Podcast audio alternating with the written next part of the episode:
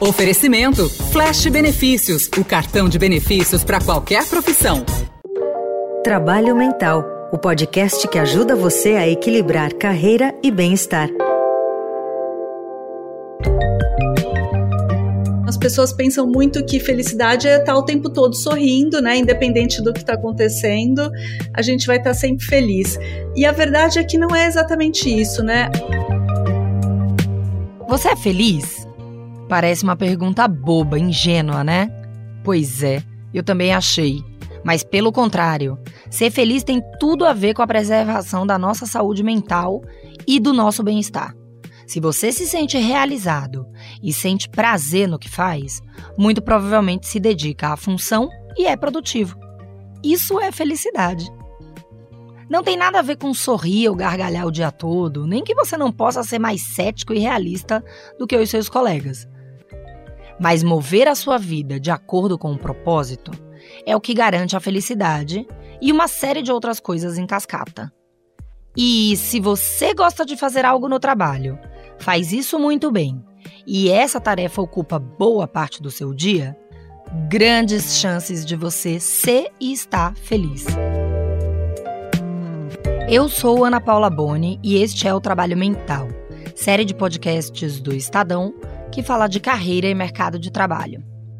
Neste episódio, vamos buscar entender o que é felicidade e qual o impacto dela na sua produtividade, na sua relação com a equipe de trabalho e, muito importante, na sua saúde mental. Também vamos contar com a ajuda de especialistas para responder perguntas enviadas por você, leitor e ouvinte do Estadão, pelo nosso e-mail, nosso grupo no Telegram e nas redes sociais.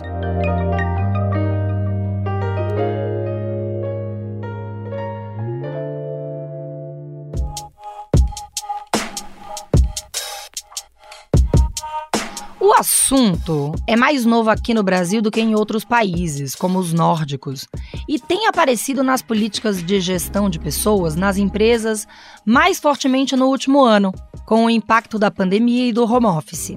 Além de os gestores se preocuparem com benefícios, equipamentos e com o cumprimento do expediente, ajudar os funcionários a se sentirem realizados e felizes incrementa a produtividade e baixa a taxa de turnover, o rodízio dos talentos. É por isso que é importante a felicidade ser aplicada de cima para baixo, como explica a especialista Renata Rivetti, fundadora da empresa Reconnect Happiness at Work. É ela a nossa convidada deste segundo episódio. Renata criou a empresa em 2017, depois de uma longa jornada que começou quando ela se formou em administração pela Fundação Getúlio Vargas.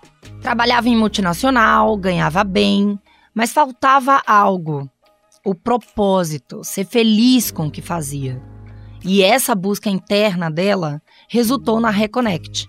Hoje, Renata ajuda outras empresas a aplicarem conceitos de liderança e psicologia positivas para obter culturas organizacionais mais saudáveis, os treinamentos geram certificações do que a gente chama de CHO, CHO, que é o Chief Happiness Officer, ou chefes de felicidade, atualmente em expansão em grandes empresas como a Ambev. Entre os conceitos aplicados, existem cinco pilares para equilibrar a vida hedônica, das conquistas materiais, e a eudamônica, das virtudes. São eles: emoções positivas, engajamento, relações positivas, vida de significado e, por fim, as realizações. Parece difícil, mas para você não ficar esperando o novo normal para ser feliz, escuta aí como é que foi esse papo com a Renata. Renata, como é dizer para as pessoas que elas precisam desenvolver a liderança positiva e a felicidade, se elas estão lutando para sobreviver em meio a vários desafios. Soa ingênuo ou fora da casinha? A má interpretação do que é a felicidade corporativa e a ciência do bem-estar, eu acho que sim, Ana. Então as pessoas pensam muito que felicidade é estar o tempo todo sorrindo, né? Independente do que está acontecendo. E a verdade é que não é exatamente isso, né? A psicologia positiva mostra que a gente pode sim ter aspectos para buscar uma vida mais feliz, uma vida mais plena. E o que eles chegaram à conclusão é que existem três aspectos que determinam a nossa felicidade. Um deles seria uma predisposição genética. Isso não é determinante. Se fosse, eu ia falar, então acabou, né? A gente já nasceu feliz ou não. Mas na verdade, eles conseguiram descobrir que há outros dois aspectos. Um deles é o grande mito da felicidade, né? E principalmente a sociedade ocidental, a gente acha que ah, eu vou ser feliz o dia que eu casar, o dia que eu tiver um carro, o dia que eu tiver uma casa maior, o dia que eu for promovido. E a gente muitas vezes foca demais nas circunstâncias externas, né? E aí é obviamente que não dá para ser feliz, por exemplo, numa pandemia ou nas circunstâncias que a gente vive nesse mundo desafiador. O que a psicologia positiva traz de mensagem, depois de décadas de estudo, é a gente pode também buscar a nossa felicidade através de atividades atividades intencionais. Eu posso ter uma vida que me traga mais bem-estar, cuidando da minha saúde, cuidando da minha espiritualidade, cuidando de aspectos emocionais, tendo relações mais positivas e também tendo uma vida com mais significado, né? Então, quando a gente fala de felicidade, não é ser uma vida de Disney, de falar, ah, o mundo é, é desafiador, mas eu tô aqui pensando que nada vai me acontecer, né? Então eu falo, isso seria uma positividade tóxica. O que a gente fala é, o mundo é desafiador, não deve melhorar melhorar no curto prazo. A gente passa assim por um mundo de desafios, de instabilidade, de insegurança, de ansiedade, mas eu posso buscar atividades que melhorem o meu dia a dia. E para isso, então, eu posso ter uma vida mais com significado, ter um, um trabalho que me realize, trazer mais emoções positivas, né? Ter um trabalho que me traga desafios também. Então, aqui não é ser ingênua, não é ser poliana e não é acreditar que eu só vou ser feliz também quando tiver o novo normal, porque é muito provável que o mundo continue desafiador né? Não sei se você concorda. A felicidade tem a ver com a personalidade, sobre a pessoa ser otimista? Eu, Ana Paula, tendo a ver o copo meio cheio. Já meu marido vê o copo meio vazio. E sendo assim, a felicidade tem a ver com bom humor ou com a pessoa ser alegre? Na verdade, a gente fala que felicidade são dois aspectos um pouco mais profundos do que realmente estar sorrindo ou não, né? Então, a gente fala que para ser mesmo feliz, a gente precisaria de uma vida hedônica. Então, sim, é legal ter uma vida de prazeres, de conquistas materiais, uma vida de emoções positivas, isso é importante, mas isso não é o suficiente. E aí vem esse outro pilar que muitas vezes pessoas que não têm só uma vida de prazeres, elas têm, que é uma vida eudaimônica, que é uma vida com significado, com autorrealização, com virtudes. E aí pensando talvez o seu marido não fique nessa parte buscando uma vida de prazeres e de emoções positivas, ele veja talvez um mundo mais negativo, mas ao mesmo tempo, de repente, ele é feliz porque ele tem um significado, porque ele tem autorrealização, porque ele busca uma vida com virtudes, né? Então, a gente fala que o ideal seria combinar esses dois pontos, né? E a gente fala que tem esses cinco pilares, né, do modelo PERMA, para a gente buscar essa vida hedônica e eudaimônica, que seriam eles as emoções positivas. De repente, no meu dia, eu paro, vou tomar um sorvete, e isso me traz, inclusive, produtividade. O segundo pilar é o engajamento, que é aquele momento que eu entro num estado de flow, que eu nem percebo o tempo passar, e isso normalmente acontece quando eu atinjo algo que é o meu máximo potencial, né? Algo que eu gosto de fazer com algo que eu sei fazer bem, né? Então, não adianta você gostar de fazer e não saber fazer bem, você não vai entrar num flow, provavelmente você vai ficar ansiosa e preocupada. O flow é esse momento que eu faço bem e eu gosto de fazer. O terceiro pilar são as relações positivas. Então, assim, a gente descobriu também que é importantíssimo ter pessoas na nossa vida e ter relações positivas, que vai um pouco além da amizade, que é um lugar um pouco mais profundo, né? Alguém que eu possa contar nessa vida que é algo que muitas vezes falta para a geração Z, o que a gente fala é uma geração hiperconectada, mas de repente falta um pouco esse lugar mais de apoio.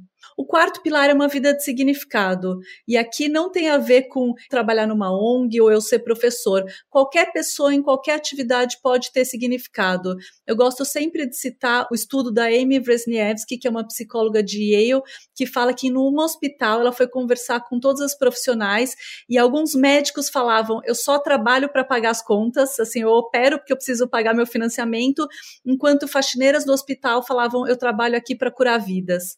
Ou seja, esse significado pode ser encontrado em qualquer pessoa, em qualquer atividade, e ele é um pilar importante para a felicidade. E o quinto são as realizações. Não adianta eh, a gente sonhar com um mundo melhor e não fazer nada, ficar em casa reclamando. Então, assim, a gente precisa se realizar, a gente precisa ter metas, a gente precisa ter objetivos, né?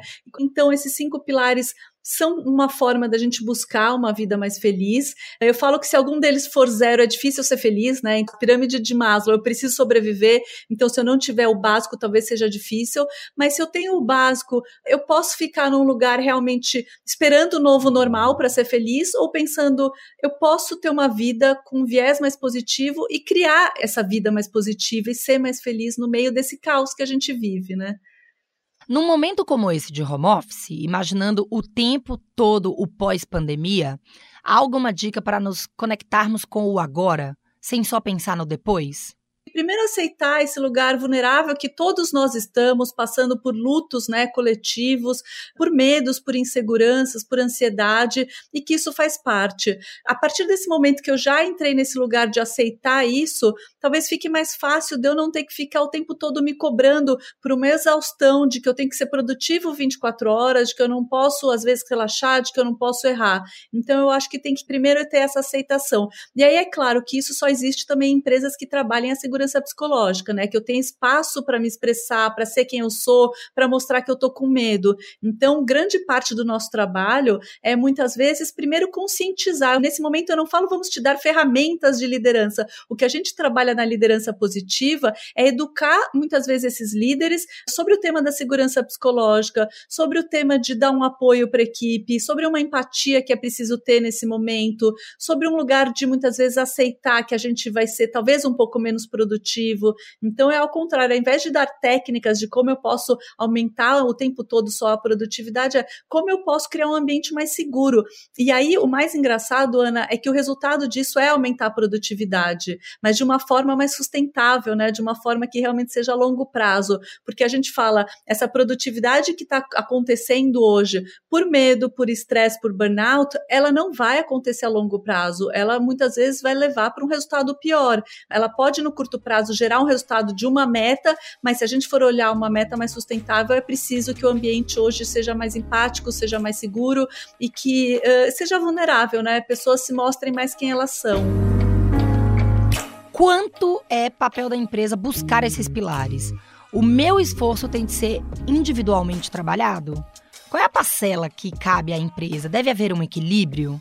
A gente pode ser feliz, né, independentemente da empresa, mas a grande verdade é que uma parte importante para a gente ser feliz também é, é, um significado, e são as realizações também, e o engajamento, e eu acho que tudo isso de alguma forma está vinculado com o trabalho, né? Então, para a gente ser feliz de fato, eu acho que o trabalho tem um papel importante sim. Mais importante até do que a empresa é o líder, né? Então, assim, lideranças tóxicas adoecem pessoas, e tem um dado que fala que 76% das pessoas saem por causa de uma má liderança, então isso é importante importante. Ao mesmo tempo, líderes positivos e mais felizes, obviamente, eles contagiam e motivam a equipe, né? O Gallup fala que 70% do engajamento da equipe vem de uma, de uma boa liderança.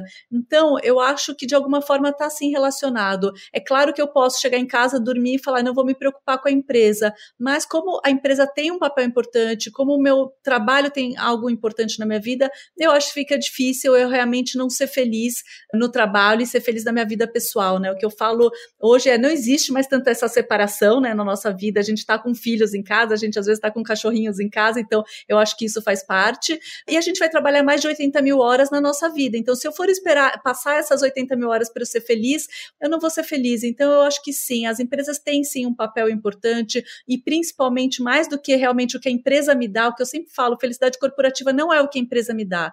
Não adianta dar festa, botar uma mesa de sinuca, porque no final quase tudo isso acabou com a pandemia pandemia, né? Então, as empresas começaram a falar, então, o que é de fato felicidade corporativa? E felicidade corporativa é como as pessoas se sentem. É quando elas se sentem valorizadas, engajadas, quando elas têm um trabalho desafiador, quando elas têm relações positivas. Então, tem muito mais a ver com os resultados do meu trabalho e com as relações que eu tenho no trabalho. E é por isso que é tão importante também eu buscar essa felicidade no trabalho para eu ter uma vida mais feliz, sim. E a medição de felicidade pode ser muito variada, de acordo com a regra de cada um, né? Tem uns, alguns pontos que são iguais para todo mundo. Para a gente ser feliz no trabalho, a gente precisa ser reconhecido, a gente precisa ser valorizado, a gente precisa ter relações positivas, a gente precisa ter o trabalho desafiador. Claro que a medida é diferente do que é para mim e para você. Então, assim, eu, Renata, gosto de um trabalho desafiador, eu gosto de sentir que meu trabalho tem significado. E isso, para mim, é muito importante, até mais do que, de repente, ter uma burocracia no meio do caminho, né? Então, é quase que eu falo, eu aguento a burocracia porque eu tenho algo que eu vejo um propósito, que eu vejo um significado, que eu me sinto muito realizada. Depende um pouco, sim, dos nossos valores, mas tem, de forma geral, o que é a felicidade no trabalho. E tem muito a ver com isso, com o meu trabalho em si, de fato, muito mais com eu me sentir desafiada, eu me sentir motivada, e tem também a ver com as relações que eu tenho no trabalho, né? Então, assim, eu preciso ser valorizada, eu preciso ser reconhecida. Claro que talvez algumas pessoas precisem mais do que outras, mas no fundo a gente precisa sempre trabalhar esses pontos que eu acho que eles são unânimes e que há pesquisas que a gente estuda já há décadas que mostram que são esses pontos que trazem a felicidade corporativa. Você percebe ao longo dos últimos anos que houve e há uma mudança de holofote para um maior conhecimento do comportamento dentro do mercado de trabalho? Com certeza, Ana. A gente percebe que o começo do ano passado já existia uma transição acontecendo, né? Alguns anos se focava muito no produto, o produto tinha que ser perfeito. Hoje os produtos são todos iguais, a China manda produto igual, assim, vamos focar em outras coisas. Então focaram nas experiências, né? Ah, então eu prefiro tomar um café no Starbucks porque tem meu nome, porque eu gosto do copo, porque eu acho descolado. E depois disso começou também a se perceber, ah, isso se copia também. Então vamos focar talvez nas pessoas. E primeiro foi no cliente, né? Eu acho que um pouco esse processo de, ah, vamos fazer tudo pelo cliente, e agora as empresas perceberam, não, quem é o nosso primeiro cliente, que pode ser o grande influenciador da marca e no final fazer a diferença para os meus resultados, é o colaborador. Então as empresas começaram a entender que investir no colaborador trazia resultados. Primeiro porque também existia um turnover alto, né? Quando a gente fala de milênios, de geração Z, as pessoas estão mudando o tempo todo de empresa, né? E de emprego, assim, elas querem fazer várias coisas diferentes. Então, se eu quiser investir nesse colaborador, é óbvio que eu preciso me dedicar mais para cuidar dele, para desenvolvê-lo, para dar mais flexibilidade para ele, para falar de autonomia, né? Para ter relações mais de confiança. As empresas começaram a perceber que está tudo bem o colaborador ter mais autonomia e flexibilidade, isso não é ruim, ao contrário, isso traz alguém que vai estar tá mais comprometido, engajado e no final vai me trazer mais lucro e resultado, né? Então, acho que esse processo ele foi acontecendo naturalmente, ele já existia fora do Brasil de forma muito consolidada há muitos anos, né? Os países nórdicos falam de felicidade no trabalho há pelo menos 15 anos. Então, parece um tema novo, mas esse é um tema super estudado já e consolidado e com técnicas e metodologias para trazer de forma mais embasada e científica. E o Brasil recebeu com a pandemia uma aceleração em tudo isso, né? Até porque como que eu vou engajar as pessoas à distância? As pessoas estão buscando, para serem produtivas, elas acham que elas têm que se mostrar online 24 horas, né? Então a gente manda e-mail à noite, final de semana, feriado, porque eu tenho que mostrar que eu estou trabalhando. E chegou num momento que isso não é sustentável a longo prazo, as pessoas estão esgotadas mesmo e emocionalmente exaustas. Então é óbvio que o RH virou cada vez uma área mais estratégica de precisamos cuidar dos nossos colaboradores, senão a gente não vai bater as metas, né? Não adianta eu invisto em tecnologia, invisto em marketing, óbvio que eu tenho que investir nas minhas pessoas. Como você vê a nova gestão de pessoas das empresas, no lugar do velho RH, como componente importante na promoção da felicidade? E por meio de que tipo de ação?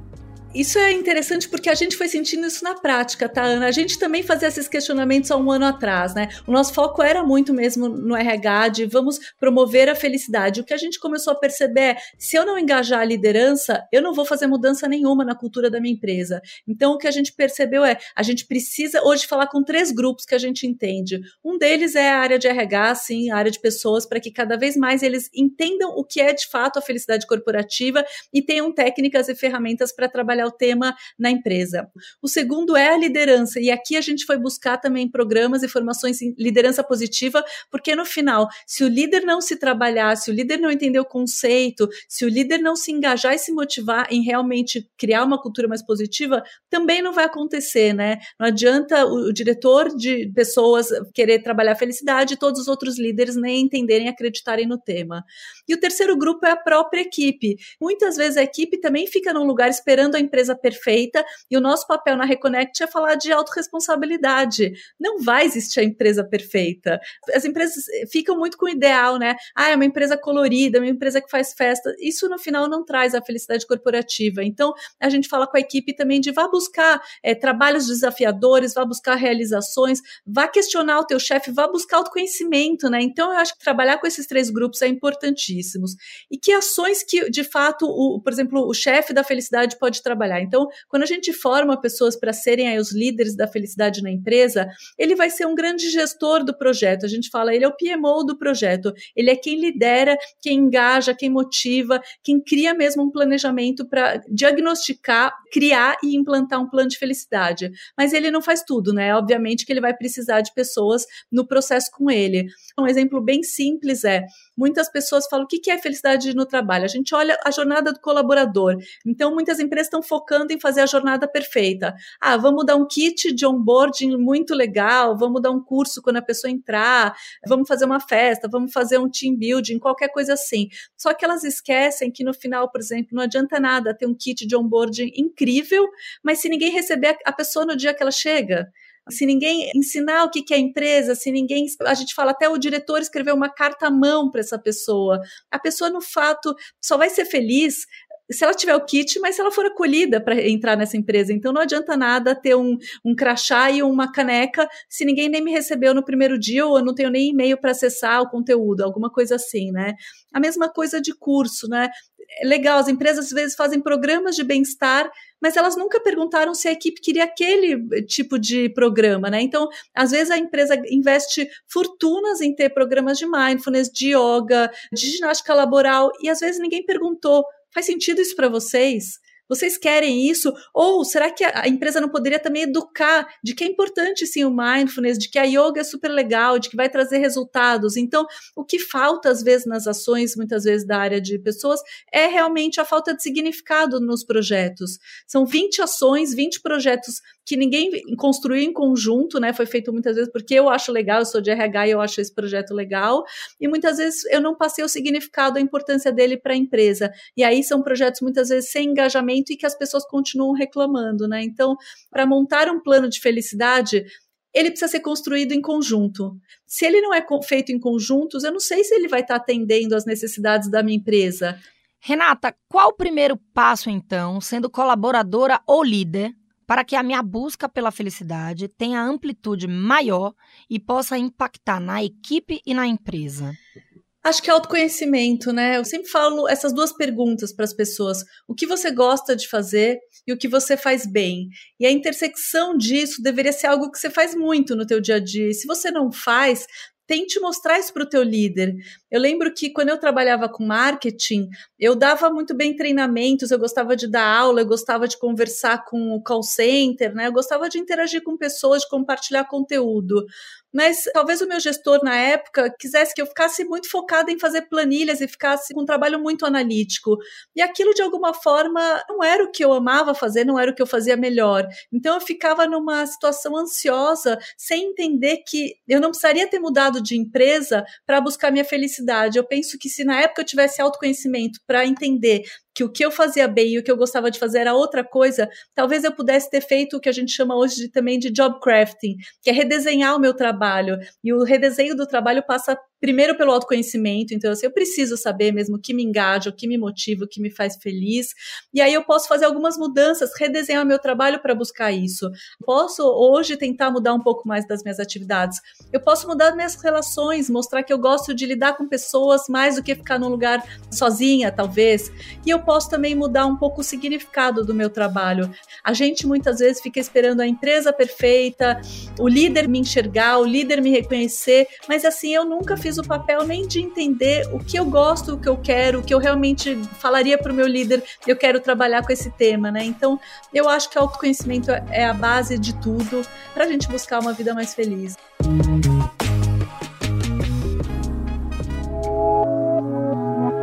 Suas dúvidas.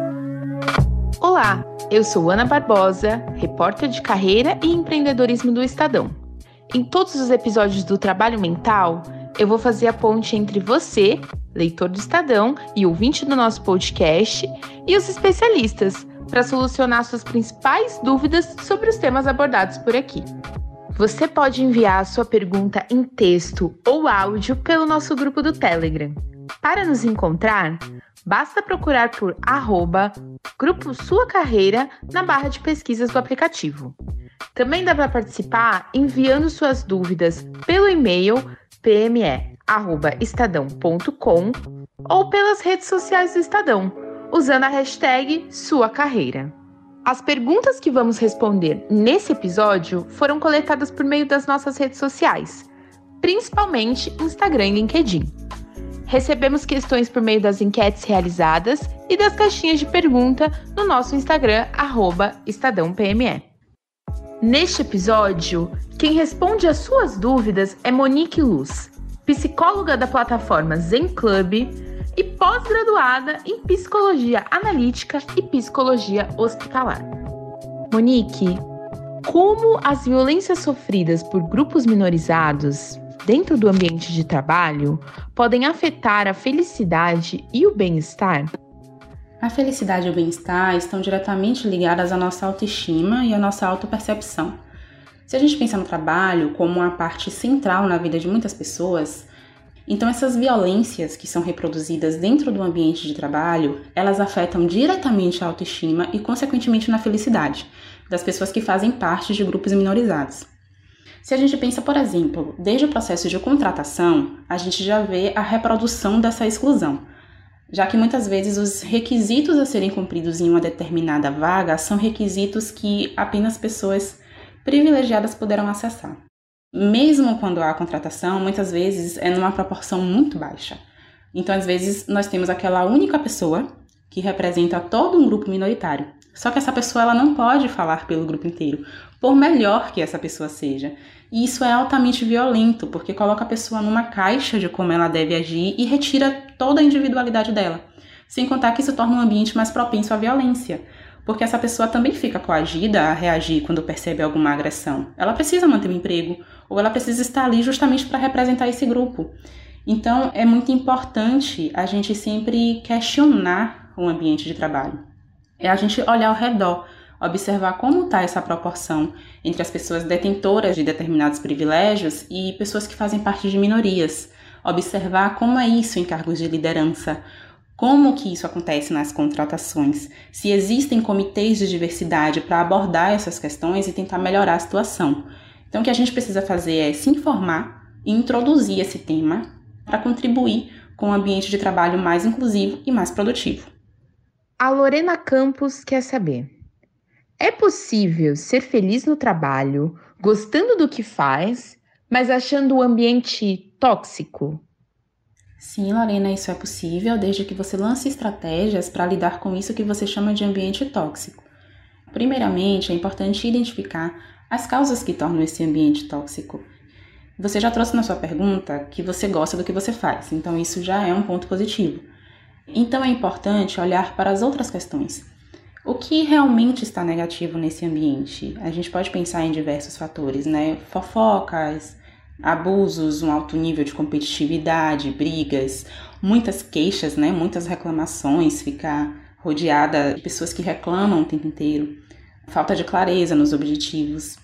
A partir daí, você pode ir até o RH da sua empresa, tentar explicar a situação para ver se existem soluções ou possibilidades de intervenção. Outra opção é ir diretamente a quem está tornando esse ambiente tóxico. E ao contrário do que se costuma pensar, isso não precisa ser um ato físico, né, um ato de grosseria ou de violência, mas isso pode ser feito com uma comunicação clara e objetiva.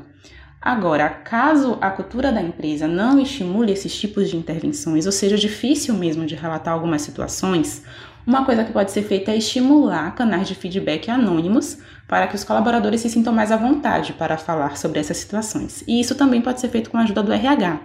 Algumas outras estratégias a nível mais pessoal, você pode, por exemplo, na medida do possível, estabelecer um local de conforto, um local de segurança para você.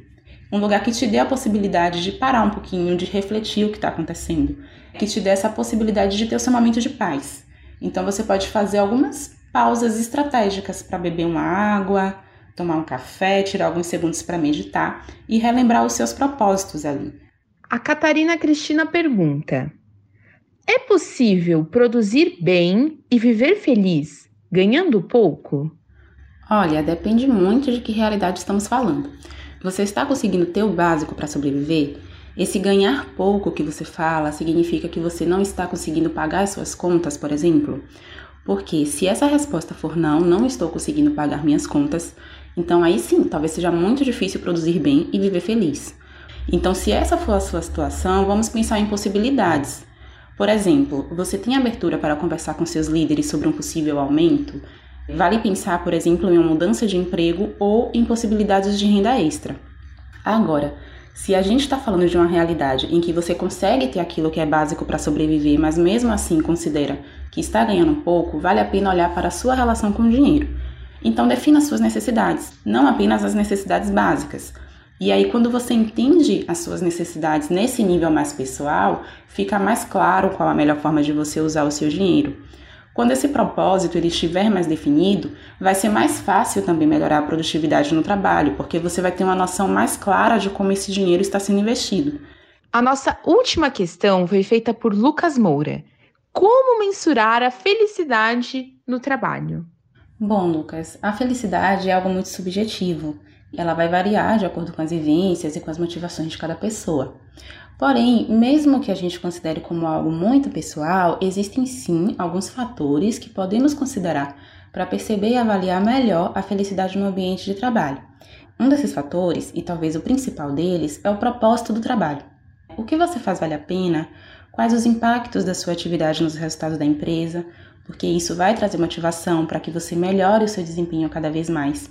Se o que você faz está de acordo com os seus valores pessoais. E dentro de toda essa questão, a gente pode considerar também a sua identificação com os valores da empresa. Quanto mais alinhado estiver, mais fácil vai ser para você trabalhar nessa empresa e ter essa sensação de pertencimento. Um outro fator interessante é a autonomia. Se você tem liberdade para expressar suas ideias, de influenciar nos processos, de tomar decisões, isso ajuda a ter mais motivações para você sugerir novos projetos e para inovar. Um outro fator muito importante também é o reconhecimento no trabalho, seja esse reconhecimento por parte dos líderes ou dos colegas de trabalho. E falando em colegas de trabalho, a gente não pode esquecer que a gente passa boa parte do tempo no nosso trabalho. Então, às vezes, a gente passa mais tempo com os colegas de trabalho do que com a nossa família, por exemplo. Então, é importante olhar para essas relações construir uma boa relação com os colegas de trabalho, inclusive percebendo esse alinhamento de propósito, né, que isso fortalece o grupo.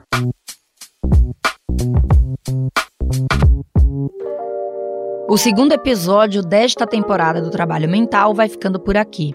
Este podcast é feito pela equipe de Carreira e Empreendedorismo do Estadão, que você pode acompanhar também em reportagens no jornal impresso, no estadão.com e na TV Estadão.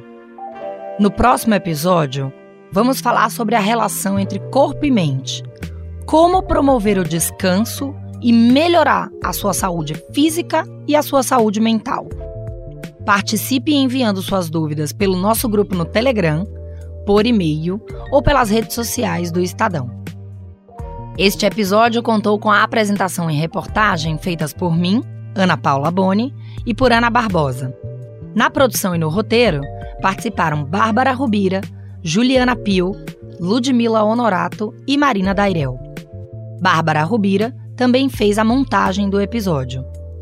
A finalização é de Carlos Amaral.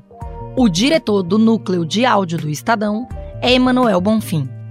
Até o próximo episódio.